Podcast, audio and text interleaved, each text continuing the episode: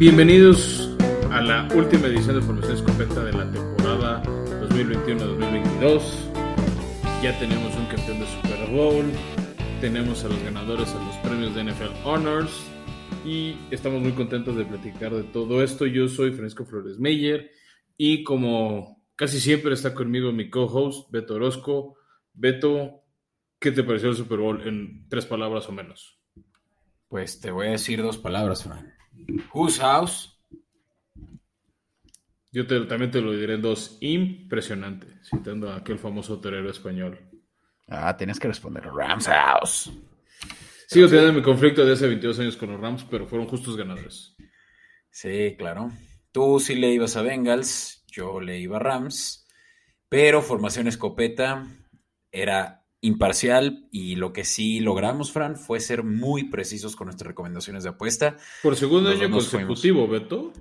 Sí, sí, de ver que en Super Bowl nos rayamos que hacemos millonetas a nuestros escuchas. Es decir, yo no solo recuperé, porque sí he andado medio las bajas este año, este, salí alto, o sea, salí por encima. A huevo. Sí, no, Sobre todo porque la apuesta en el spread. En el spread fue donde me fui muy all-in, eran demasiados puntos en- para un Super Bowl tan apretado, y ahí fue, ese en las bajas fue donde más cobré.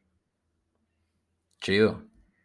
Eh, sí, yo, a mí la que te decía, ¿no? La, la- el episodio pasado del Total Sack 5.5 me lo, me lo gané.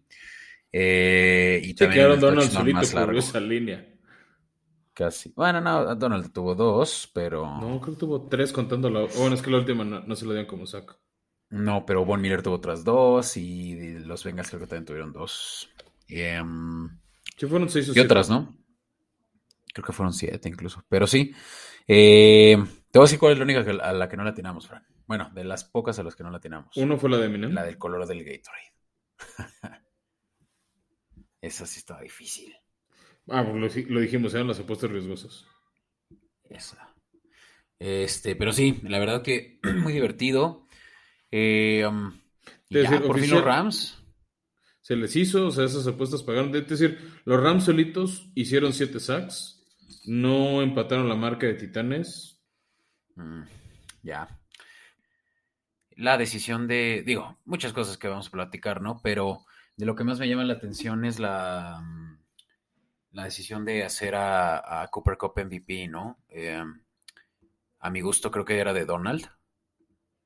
Y pues yo creo que estaba haciendo un buen caso definitivamente eh, por el hecho de que tuvo dos touchdowns, eh, 50 y tantas yardas.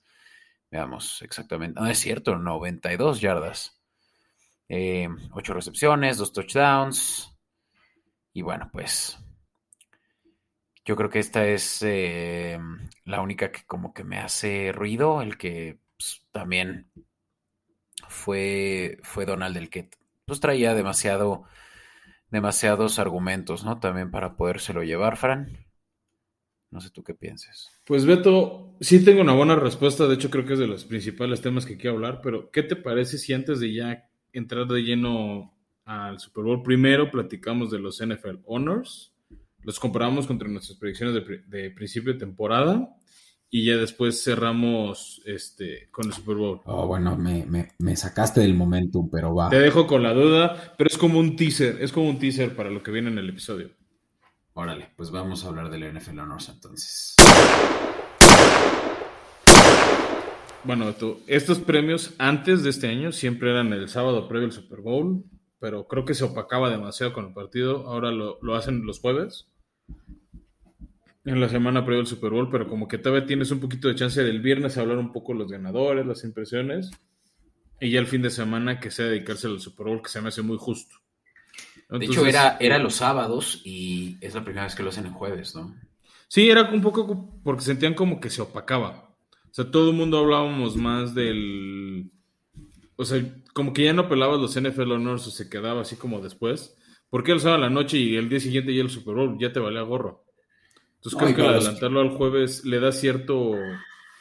Le regresa cierto valor o cierta importancia.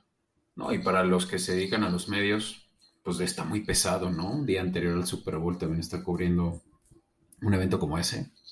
Sí, también que muchos jugadores vuelan, o sea, la ciudad sea el Super Bowl para recoger su premio, para estar en la ceremonia, la, este, alfombra roja, ya sabes, todo eso.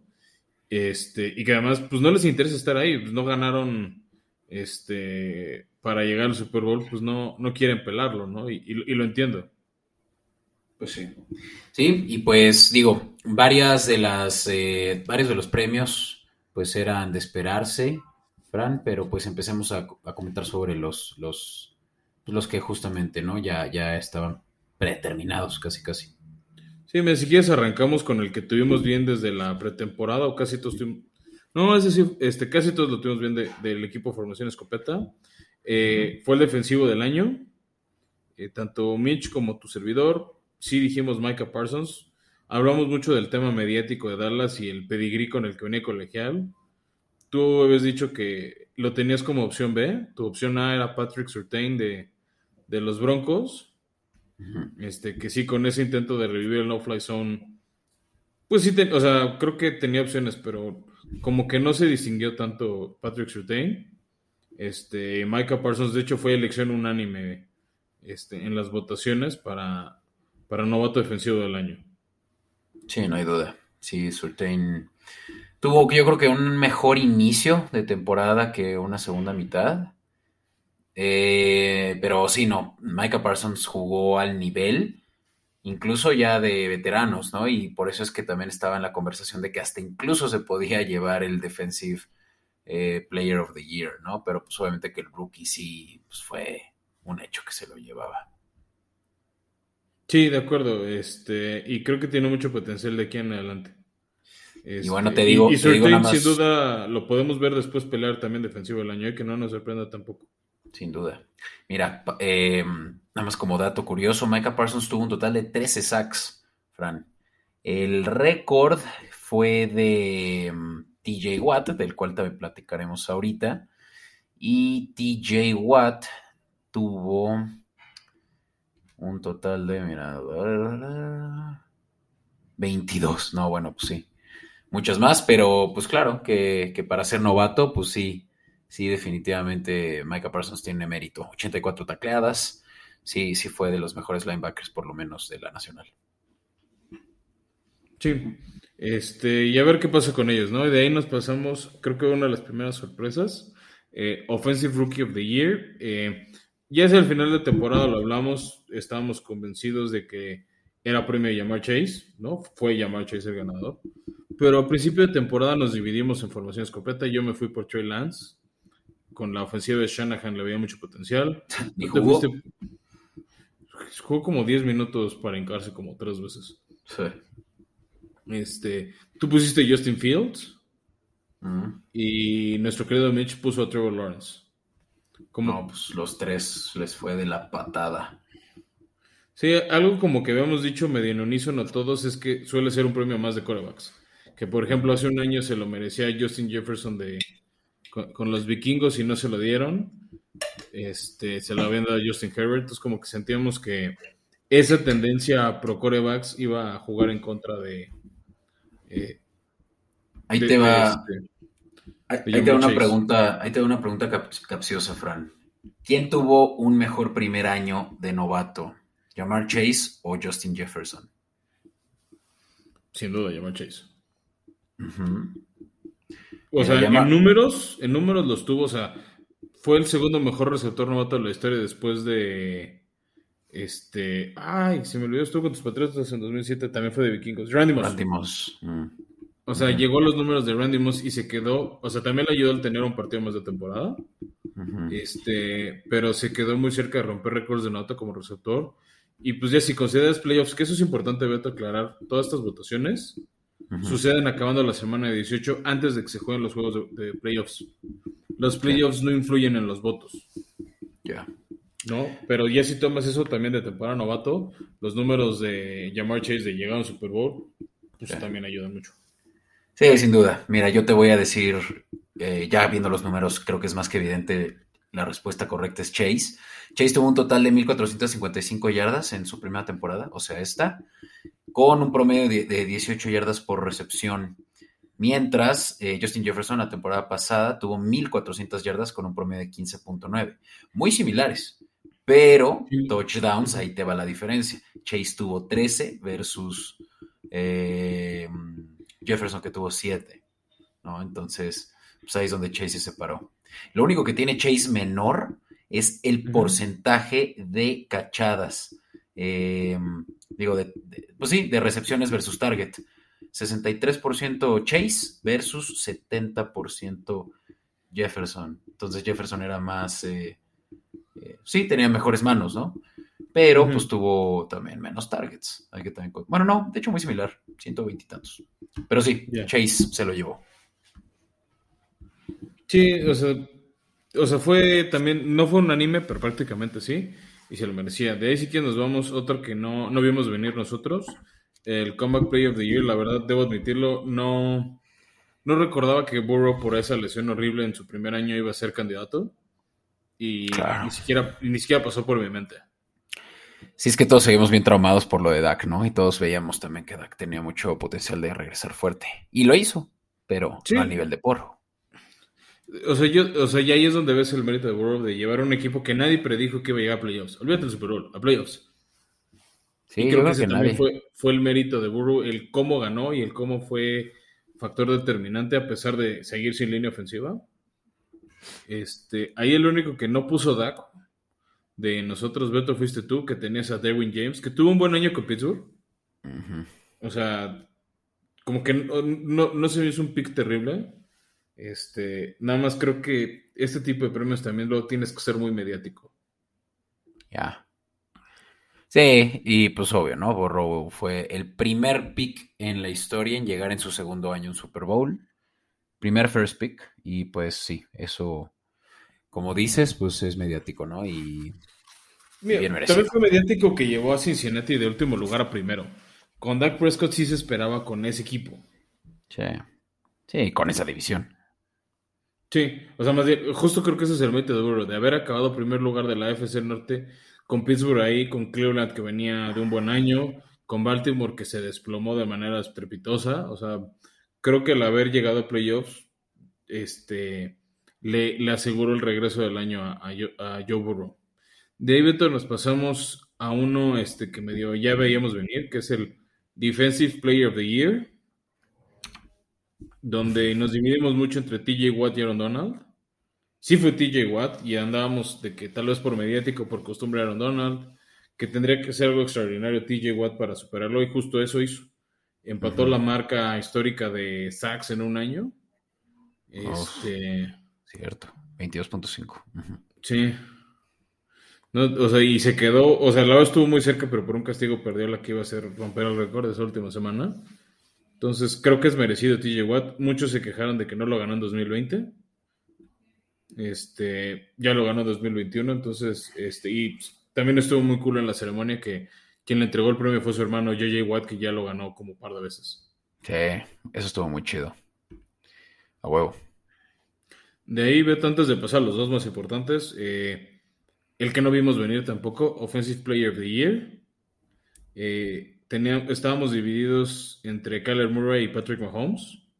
Decíamos que normalmente se lo daban como el segundo mejor coreback del año, que difícilmente se lo dan, o sea, tenía que hacer, y fue lo que pasó, una temporada récord para que alguien más lo mereciera, y se llevó la triple corona Cooper Cup como receptor, ¿no? El de más yardas, más atrapadas, más touchdowns, algo que es jugadores solo como Jerry Rice, por decir un nombre, este, han logrado, solo tres receptores antes de él lo habían logrado, este, entonces creo que fue muy merecido para Cooper Cup, para mí era el MVP, este, de la temporada. Pero creo que como no es un coreback, pues que te den el Offensive Player the Year es como pues the, next best, thing que te pueden dar, ¿no? Sí, sí es premio de consolación. Pero justo como lo dijiste y eh, corrijo, ahí en realidad el único jugador en la historia que se había llevado esos tres reconocimientos había sido Jerry Rice, pero durante toda su carrera y Cooper Cup lo hizo el mismo año, ¿no? Entonces. Eh, o sea, la triple corona no, la triple corona sí la ganó Jerry Rice en, el mismo año, o sea, en un año lo logró. Lo que no había logrado Jerry Rice, que sí logró Cooper Cup, es también ganaron Super Bowl y MVP del Super Bowl en la ah, misma temporada. O sea, Jerry Reed lo logró en temporadas diferentes. Pero la triple corona sí, había, sí la había logrado. O sea, los que vimos la ah, transmisión por ESPN, incluso salió una grafiquita como con unos caballos que nadie entendía. Este, también con Seal de los Packers y Smith de, Panteras, que son los otros tres receptores que lo han logrado. Ah, ya. Sí, ya sé qué te refieres. Ah, va. Ok. De ahí, antes del pues, premio significativo, me voy al coach del año, que tampoco vimos ganar. Eh, se lo llevó Mike Gravel después de entrenar a 91 jugadores diferentes en activo y que pisaron cancha en momentos significantes con tantas lesiones y llevar a Tennessee a la, siembra 1 a la americana y después fracaso rotundo en playoffs. Pero bueno, en ese momento, o sea, pero haber llegado a primera siembra, haber sufrido tantas lesiones, o sea, en varios momentos importantes como la de Henry, la de Julio, la de AJ Brown, algunas defensivas como Bot Dupree, creo que fue merecido. Eh, tú tenías uno que creo que hizo una buena chamba, pero le faltó playoffs, que era al señor Staley en los LA Chargers. Este, yo tenía a, Shanahan, le tenía un poquito más de fe a San Francisco. Sobre todo creí que contra el Lance iba a romper la liga. sí, pero... Shanahan hizo un buen año, pero no suficiente para el mérito. Y bueno, Mitch le tenía mucha fe a, a Brian Flores, que este, no sé si volverá a coachar en la liga, ¿no? Por lo que hemos ya hablado en varios episodios. Sí, pues la verdad que estaba entre Bravo y. Um, eh, Zach Taylor. Y Zach Taylor, ¿no? Eh, sí, que creo que Zach Taylor, o sea, si hubieran contado playoffs, sí se lo llevó Zach Taylor, obviamente. Por llevar al equipo al Super Bowl. He escuchado muchas. Eh, muchas opiniones de Zach Taylor de que no es realmente uno de los mejores coaches, así como otros lo ponen, ¿no? Y que sobre todo en playoffs tomó malas decisiones, ¿no? Y, lo vimos pues ahora en el Super Bowl, donde la segunda mitad, y ya platicaremos de eso, pues fue un fiasco, ¿no? Por lo menos la ofensiva. Sí, creo que se, se pecó de poco preparado. Pues sí. No, o sea, pero de todos modos, algo de mérito. Lo que he escuchado mucho de Zach Taylor es que su game time decision o game management decision son las que tiene que mejorar, pero su preparación de partidos es lo que hace bien y creo que en varios momentos de la temporada sí se notaron, ¿no? O sea, la manera, por ejemplo, que le ganó a los Ravens, pues al final de cuentas le ganó dos veces a Kansas City, la preparación del partido contra Titanes en playoffs fueron muy buenas. ¿No? Pero eh, pues falló en el juego grande, ¿no? Que ya estaremos hablando de eso. Y ya por último, Beto, ya para cerrar las premiaciones, este, el MVP. Eh, ahí hablamos de que es un premio de corebacks, que nadie más que un coreback lo gana. No, no, porque literalmente sea de solo para ellos, pero sí, pues en una liga donde tiene mucho peso un coreback, pues sí siempre van a ser los más valiosos. En, varios momentos del año sonó, por ejemplo, Jonathan Taylor de los Colts, eh, su corredor, por cómo estaba moviendo el equipo, lo que estaba haciendo, pero como se apagó al final, creo que perdió muchos votos, incluso para el de jugador ofensivo del año. Sí. ¿no? Al final repitió, o sea, back to back years Aaron Rodgers. No lo teníamos nosotros, justo decíamos, no, no lo va a ganar dos años seguidos. No, menos después de eh, la off-season que tuvo, horrible. ¿no? Sí, sí, todo el tema, no, incluso a media temporada, ¿no? Cuando fue el tema del COVID, que él tuvo un tratamiento homeopático para inmunizarse y este, mil cosas así. Aquí sí teníamos dos corebacks, pero ninguno el correcto. Mitch tenía a Josh Allen, que hasta donde vi las boletas no, no figuró. Tú tenías a Patrick Mahomes y yo tenía a Tom Brady. Que Tom Brady sí estuvo en segundo lugar de, de votación. Uy, pero fue la diferencia como de 3 a 1, ¿no? Creo que Brady tuvo 10 eh, votos de... No sé, ¿cuántos, ¿cuántos votos son, sabes? 36. Exacto. Y, y Rogers tuvo pues como uno, bueno, no tres, pero como el doble, ¿no? Ya. Y bueno, pues yo creo que Rogers sí se lo lleva, ¿eh? O sea, realmente sí es no, sí tuvo un muy buen año. Ey. O sea, pese a todo, ¿no? Como lo decíamos, y, yo creo que lo que más le, se le complicó esta temporada es que una vez más tenía pocas armas a la ofensiva, ¿no? Eh, Aaron Jones estuvo lesión, bueno, no estuvo al 100 y realmente pues contaba con Davante Adams. Sí, que bueno, también, o sea, por ejemplo, le habían llevado de regreso a Randall Cobb, ¿no? Lo habrían repatriado de este de los Tejanos, pero no, no, no, no recuperó esa sintonía que tenía con Rogers. Pero no sé si también, por ejemplo, con todos estos temas de off-season, de que no entrenó mucho con el equipo, no desarrolló esa química necesaria con su cuerpo receptores, luego también toda la ausencia que tuvo por el COVID, este, las restricciones que tenía que llevar, no sé qué tanto le afectaron para hacer eso. Pues sí. O sea, para estar mejor preparado y enfrentar este los partidos con, su equipo y tener esa, esa química, ¿no? Que por ejemplo, le alabamos mucho tiempo del año a, a, Joe Burrow, ¿no? Que esa química con Jamar Chase ya existía y nada más estalló en el momento correcto del año. Sí.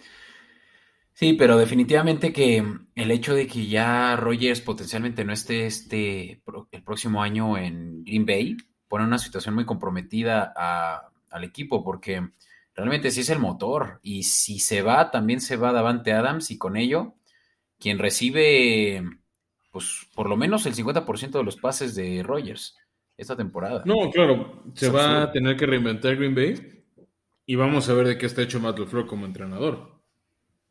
No, a ver si no le pasa como Mike McCarthy, que ha habido muchas dudas de su capacidad. Sí, y pues MVP, eh, cuatro años en su carrera, dos años consecutivos y bien merecido de Rogers.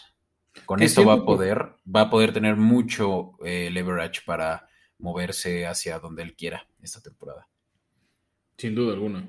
Lo, lo que creo, si todo el mundo hubiéramos sabido que era la última temporada de Brady, yo creo que lo hubiera ganado porque para como lo quiere la prensa gringa, que son al final los que votan, le hubieran querido dar el MVP como despedida.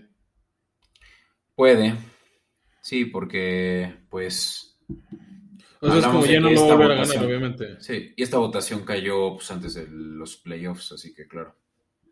sí, pero o sea, o sea, si hubiera sido como otros jugadores, tipo Ben Roethlisberger, que sí sabíamos todos que ya se iba a ir acabando el año, este, a Brady por lo que, por el figurón que fue, creo que sí se lo hubieran dado. No sé, o sea, creo que si se lo hubieran dado este año, con el año que tuvo en Tampa, con los números que tuvo sus 44 años, poca gente se hubiera quejado de ver a Brady ganarlo. El MVP. O sea, incluso este año yo, o sea, fue segundo lugar. Sí creo que mucha gente también le hubiera dado gusto o, no, o no, les hubiera parecido raro que Brady lo ganara. Ya. O sea, a más allá del retiro. Pero bueno, Beto, ya hablamos mucho de, los NFL Honors, hemos hecho mucho tease. Creo que es hora de hablar del Super Bowl. Venga. In tight coverage. Bueno, ya se los adelantamos. Si vive bajo una piedra, se los volvemos a recordar. Los Ángeles Rams es el nuevo campeón de la NFL. Este, entraron en su año de todo o nada. Y la apuesta se pagó. ¿No? Invirtieron mucho capital de draft, mucho capital a futuro. También ya tenían futuro invertido en grandes selecciones como Aaron Donald, como Leonard Floyd, como Vance Jefferson, como Cooper Cup, que ya tenían varias temporadas en el equipo. Este, supieron retener jugadores como el Walter Payton Man of the Year, este Whitworth, su liniero ofensivo de 42 años. Este, pero trajeron dos piezas súper importantes además de recuperar de lesión a Cam Makers, eh, trajeron a mitad de temporada a Odell Beckham Jr. y a Von Miller y el super trade que hicieron en marzo del año pasado, ¿no? De varios picks de primera ronda de Detroit junto con Jared Goff por eh, Stafford, que sí fue esa diferencia, ¿no? O sea, se notó una ofensiva mejor, no solo en el Super Bowl o en playoffs, sino todo el año. Se notó ese talento que siempre se habló de Stafford, que en Detroit tuvo chispazos pero ahorita ya con una base de receptores sólida, con un buen coach, eh, se notó, sí tuvo algunos errorcillos, o sea, dos intercepciones. Eh, una me deshice la culparía a Stafford, pero no, no, influyó tanto. Y la segunda más circunstancial por cómo se desvía de un jugador. Y se supo reponer y guiar a su equipo el campeonato. Claro. ¿Y tú crees que con esta corrida de Super Bowl, ya se puede eh, considerar que sí es un Hall of Famer. Eh, Sí, Stafford. Mm. sin duda. O sea, ya tenía los números, a toda su relación con Megatron en Detroit se me había hecho muy buena. De hecho, también en otro, en varios años antes que el señor Burrow, pero también este, Stafford fue pick de primera ronda. Este. Y sí, yo sí creo que tiene el currículum para, para ser considerado Salón de la Fama. Va, pues sí. Varias temporadas de liderazgo. eh, había llevado tres años a Detroit a, a los playoffs. Sí, y con poco. Y, y llevaba las Exacto, nada más eran él y Megatron. Ahí. Y digo, no tuvo el mejor juego. Hablamos de 283 yardas, dos sacks, eh, tres touchdowns, dos intercepciones y un promedio de 7 yardas por attempt. De hecho, Burrow tuvo mejores números. ¿No? Sí. Pero yo creo que el mérito de Stafford fue mantener la calma y guiar el equipo. O sea, para mí la jugada clave de, o sea, que ahí sí le doy más mérito a Sean McVay y a quien fuera el MVP del partido.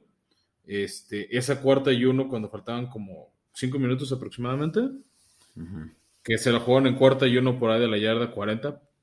eh, y, lo, y Cooper Cup en una corrida este, se abrió del centro hacia, hacia la orilla derecha y consiguió, no solo, bueno, se consiguió la yarda que le faltaba y unas como seis más. Fue para, o sea, fue al final una de las dos jugadas clave del partido. No, ese último drive estuvo. Pues, y esa jugada fue lo que le dio vida al drive. Sí. Sí, es que, bueno, yo, yo lo anticipaba que iba a ser muy dominante Rams, sobre todo en el medio campo, ¿no? Donde Rams tiene, pues, linebackers débiles. Realmente no, no pudieron detener a- al slot. Perdón, Cincy.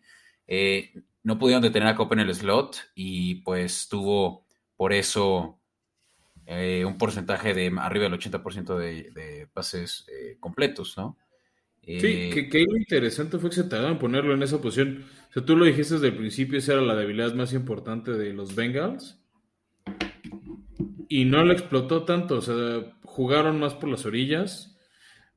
Y yo, lo único que, si hubiera perdido Rams, le hubiera culpado a, a McVay fue los ajustes ofensivos. Desgraciadamente, poco antes de llegar al medio tiempo se lesionó Del Beckham Jr. Parece que es una lesión seria, pero pues, justo al final de temporada, que este, se lastimó el ligamento cruzado de la rodilla. No pudo regresar desde el medio tiempo. Este, sí se lo había un poco frustrado. Había sido muy importante, en, incluso llegó a ser más importante en el primer tiempo que Cooper Cup. Hizo el primer touchdown, ¿no? Por ahí una de las apuestas que dijimos, ¿no? Que Odell Beckham Jr. anotaba. De hecho, se pagó rápido eso. Sí, o sea, ni siquiera un cuarto entero tuvo que pasar para cobrar. Eh, y estaba siendo un factor muy importante OBJ. Y se tardó en ajustar la ofensiva de, de Rams entre Jefferson, su otro receptor es Cronwick este, y Cooper Cup como para volver a recuperar ritmo. Cincinnati hasta eso supo controlar el juego terrestre de Rams en general. O sea, ningún equipo llegó a las 100 yardas terrestres, ¿no? Eso también habla Sí, la por corrida estuvo horrible. de los dos equipos y creo que ese también fue uno de los pecados capitales de, de Cincinnati. Para mí el pecado más grande, y lo hablamos desde la previa del draft de hace un año, era no reforzar la línea ofensiva. O sea, fue la misma línea ofensiva que le costó la rodilla a Burrow hace un año. Le costó siete capturas. O sea, si sumamos, o sea, en los últimos tres partidos de playoffs sufrió 17 capturas. Sí, no, solo en este Yo, juego fueron o sea, siete.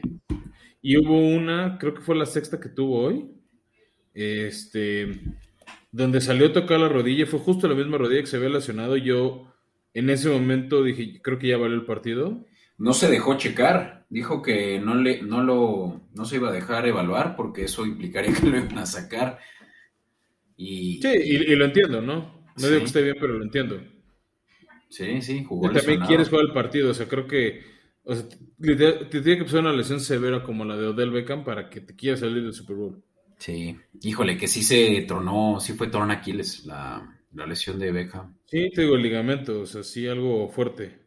Sí, Mira, Burrow, hasta eso no le fue mal con Raiders, tuvo dos sacks, pero en puros, o sea, puros playoffs, tuvo 19 capturas. O sea, prácticamente todas las capturas que hizo TJ Watt en la temporada las sufrió Joe Burrow en playoffs.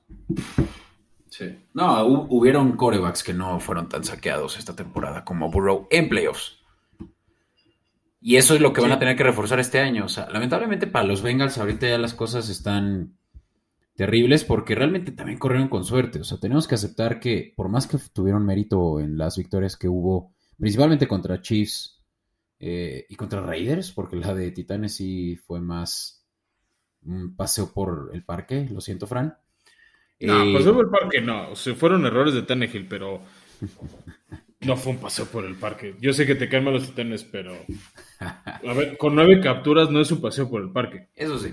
Pero bueno, lo que quiero decir es que Bengals realmente tuvo suerte en una AFC muy competida y el próximo año para que puedan estar en ese mismo spot, pues se complica. O sea, van a tener a rivales como Bills, como Chiefs, como Chargers, de verdad que haciéndoselas bien difícil, ¿no? Entonces, ¿qué, qué hacer?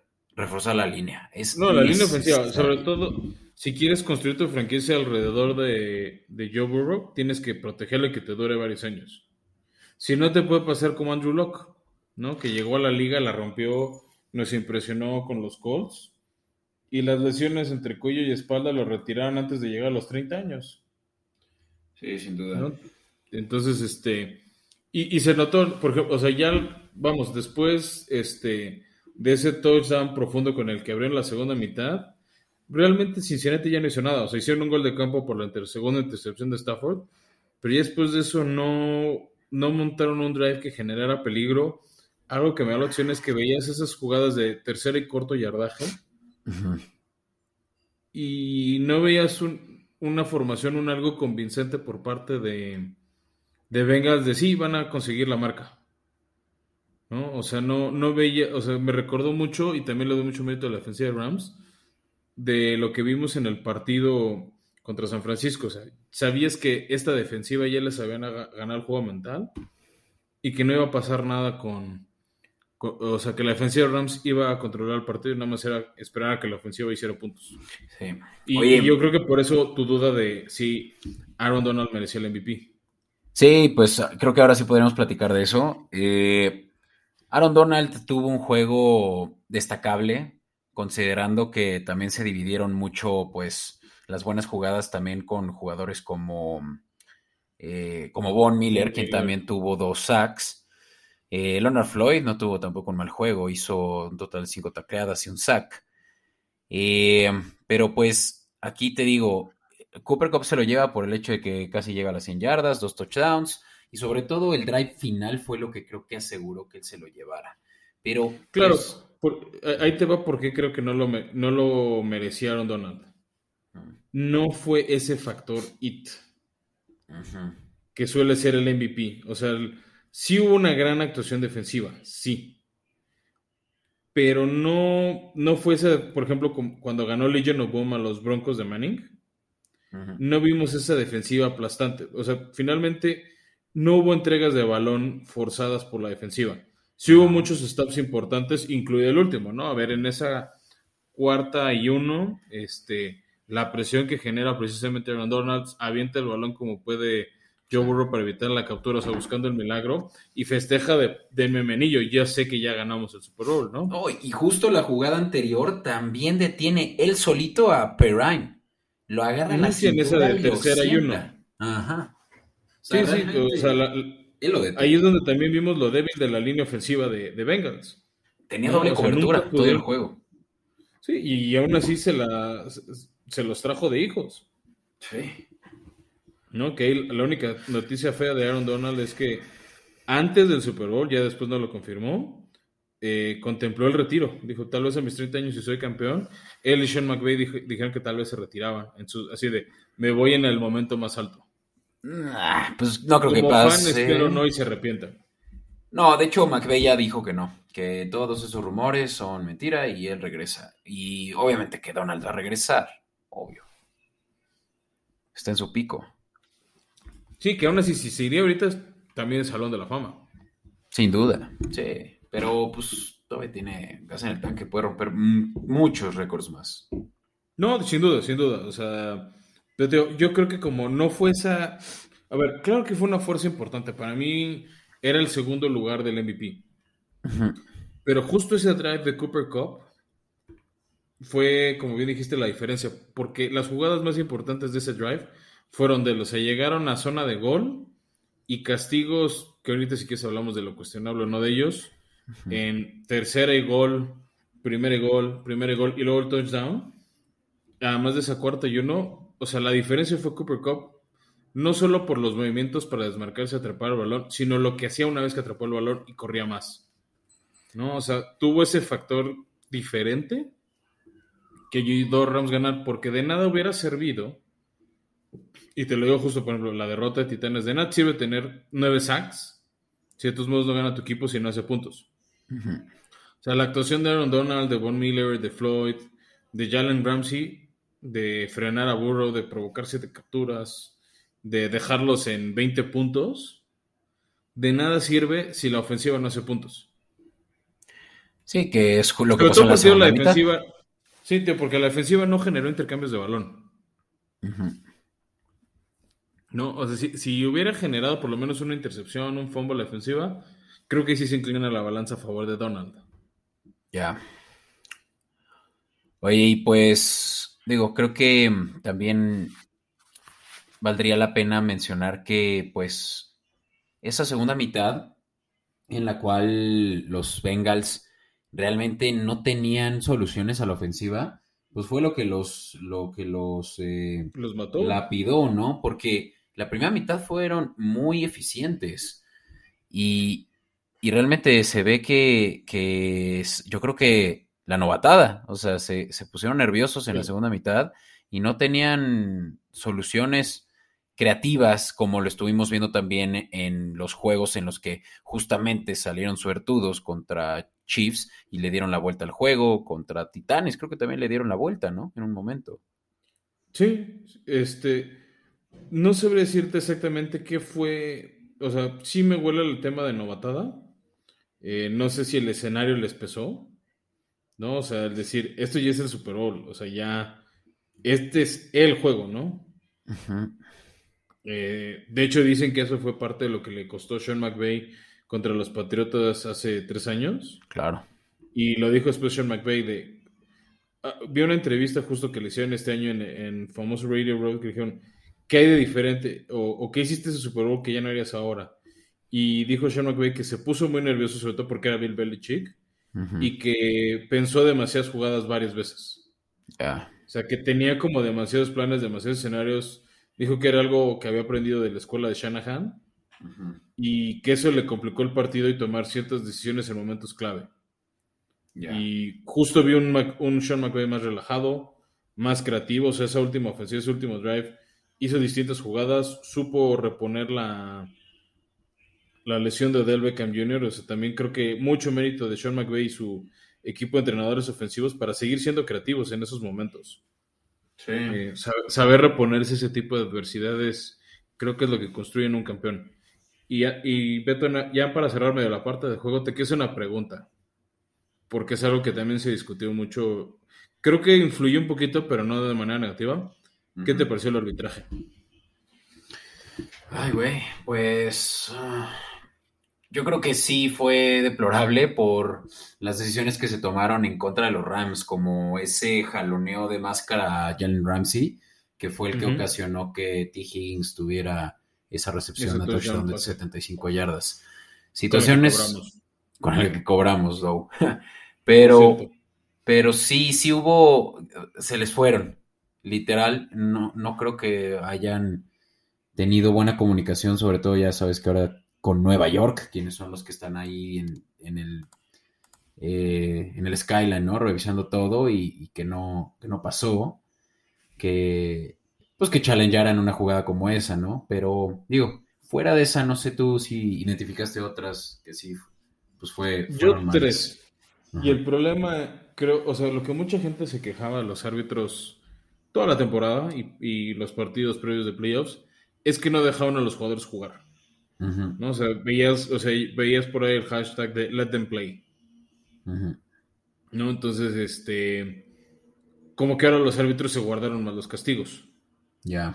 ¿no? Y el, y el problema es que yo creo que los jugadores cuando empiezan a ver que no les marcan cosas, empiezan a ser más descarados y más descarados y más descarados, hasta que hay un punto que los árbitros dicen, ya no puedo ser güey tanto tiempo, ¿no? Yo las primeras dos jugadas que no vi que marcaran es una y una de cada equipo, ¿no? La, la primera jugada fue en la primera ofensiva, no, perdón, la segunda ofensiva de Cincinnati, que no marcaron un holding de Jalen Ramsey a T. Higgins, que hubiera sido primera y gol por ahí de la 3 o 2. Y como no, no, o sea, vamos, no lo marcaron, ya fue que hicieron el gol de campo el equipo de Bengals. Ya. Es- o sea, esa creo que sí, se- o sea, creo que era un holding marcable, porque fue similar al de la última ofensiva de Rams. Y obviamente ese face mask a Jalen Ramsey fue demasiado descarado que no lo marcaron. No sé si, no sé si quisieron como compensar de, bueno, te quitamos un touchdown hace rato, ahora te damos este. Que aún así no, o sea, creo que no es la manera de ser un árbitro. Sí, no, así no funciona.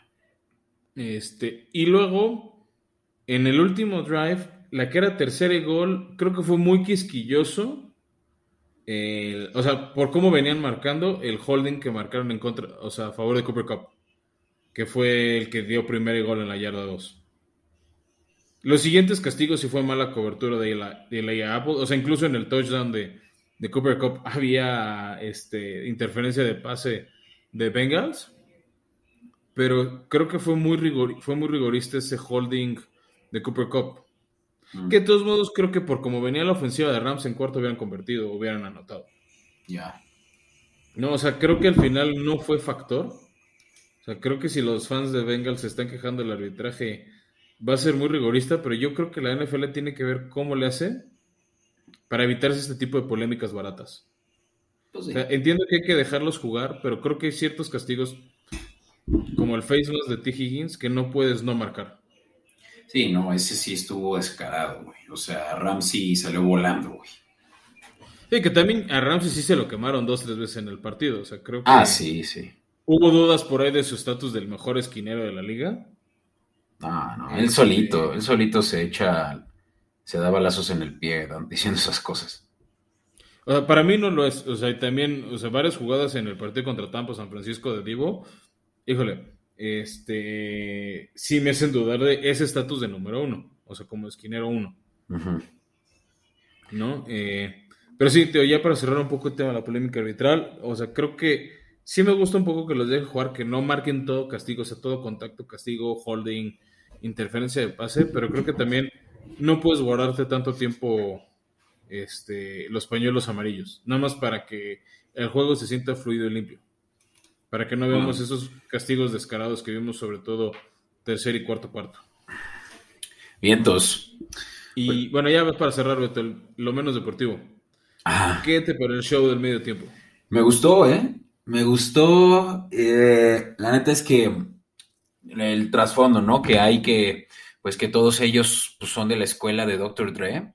Y al día de hoy es pues, el productor de todos los que vieron, incluso Eminem, pues habla de que pues realmente es un legado, ¿no? Muy importante. Y que vimos ahora sí que al GOAT del hip hop y rap ahí eh, en Dr. Dre.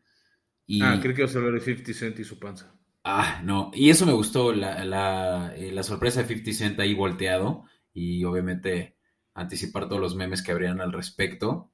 También me pareció que estuvo divertido y digo, no soy muy fanático del rap, en particular me gusta mucho, sí, eh, Eminem, pero me sorprendió, por ejemplo, Kendrick. Kendrick Lamar estuvo poca madre, yo creo que overall fue el, que, el mejor, ¿no? Objetivamente hablando. Eh, muy buen show de, de ellos. Yo tengo sentimientos encontrados. O sea, creo que era un gran line-up. Pero creo que era para que les hubieran dado unos 10 minutos más para que cada quien cantara por lo menos una segunda canción. Sí, o cantaron un poquito más. O sea, siento que fue una canción por artista y eran cinco artistas. Entonces, creo que mataron tiempo. Me dio mucha risa el escenario y los memes de como casa de Barbie y así. Me gustó que abriera Dre con Snoop Dogg.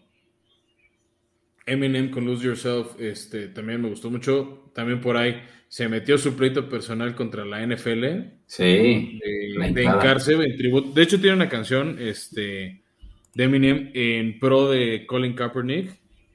Este. Y, y ha, y ha apoyado mucho todo este tema y el cómo, o sea, el tema de arrodillarse. Este, entonces tiene dos canciones en, en un disco pasado, o sea, ya tiene un rato el, la, la canción esta de Kaepernick y habla mucho de, de hincarse. Una se llama este, These Demons. Ujú. O sea, el álbum se llama Music to be Murdered, lo pueden encontrar en Spotify después de escuchar este podcast. Pero hay una frase que dice, No cap still riding with Colin, ¿no? Este, y hay otra que se llama Black Magic, que también habla, o sea, no solo habla de Kaepernick, o sea, habla en general de todas estas protestas de Black, Black Lives Matters, o sea, el, el por qué se hincó. Este, entonces, sí había dudas, de hecho dice, ¿no? Que la NFL le dijo que no se podía arrodillar y Eminem siendo Eminem le valió madres y se, y se hincó. Y de hecho se acabó su canción y se quedó hincado prácticamente hasta acabar el show. Y mm, más de un minuto. Ujú. Sí, no, no, pues se quedó toda la canción siguiente que creo que fue Dre. Este. En esa señal. Tal vez a la que vi más de Vilona y sí se notó el playback fue a Mary J. Blige, que creo que es buena cantante. Sí, ya se me dio flojerita, la verdad. Sorry. Este. Sí. Entonces, tal vez por eso para mí no es el mejor show, para muchos lo es. O sea, creo que está en el top 5, top 10. Este, pero bueno, se agradece el valor de entretenimiento. Este, al final el partido estuvo bueno, cumplió creo que nuestras expectativas. Eh, y desgraciadamente, Beto, esto nos abre un largo, largo ayuno de aproximadamente 206 días, 205 dependiendo de cuándo escuchen esto, sin un solo partido de NFL. Sí, caray. que no voy a contar la pretemporada. Sí, la verdad sí estoy chipil, Fran. ¿Qué te puedo decir? Ya llegamos a, de nuevo al blackout Páramo. y, Llegamos a esa, ese pantano horrible sin partidos.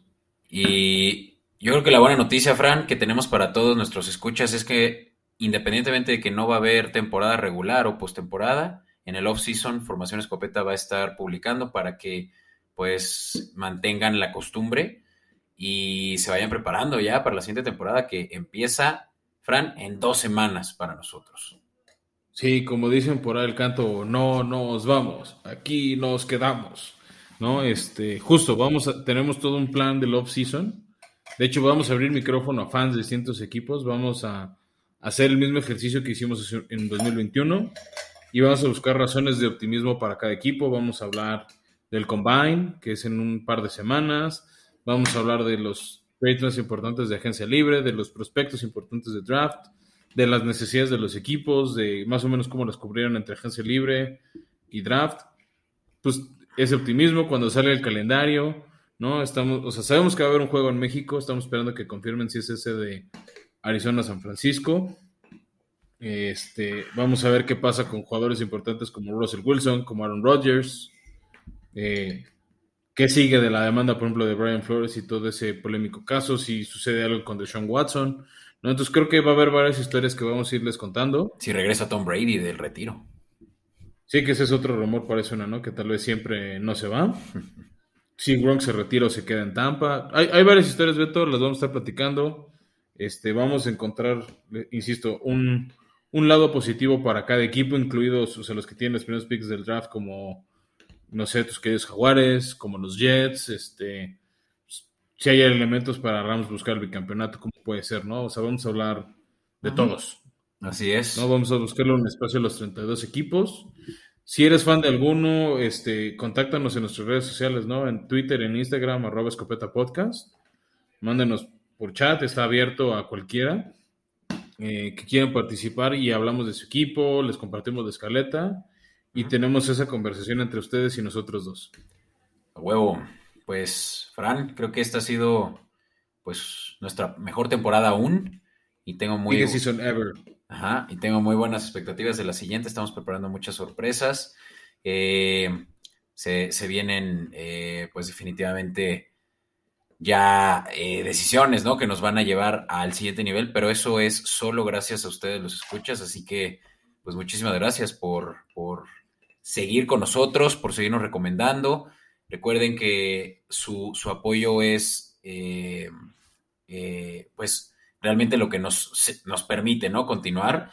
Y pues si no tienen obviamente maneras de, poder eh, apoyar directamente, como, como dicen, con patronizing, y de hecho tenemos Patreon, vale mencionarlo, ahora lo vamos a estar comentando mucho, simplemente con el rating de 5 estrellas en donde escuchan el podcast, nos ayuda muchísimo. Así que empecemos por ahí y síganos recomendando con sus amigos, con su familia, ahora que es el off-season, pues pueden, eh, como dije, estar muy presentes eh, con nosotros, simplemente escríbanos y mantengamos todavía esta eh, conversación y charla entre fans que pues es lo que nos motiva. Perfecto, Beto. Creo que no, no puedo agregar nada más. Darles las gracias por habernos acompañado toda esta temporada 2021. Ya estamos preparando la 2022. Quédense con nosotros y de verdad muchas, muchas gracias por echarse este viaje de la temporada 2021 eh, con los LA Rams campeones de la NFL. Venga, pues, Fran, hasta la próxima y nos escuchamos en dos semanas para nuestra nueva temporada. Nos vemos en dos semanas, Beto, aquí en marzo.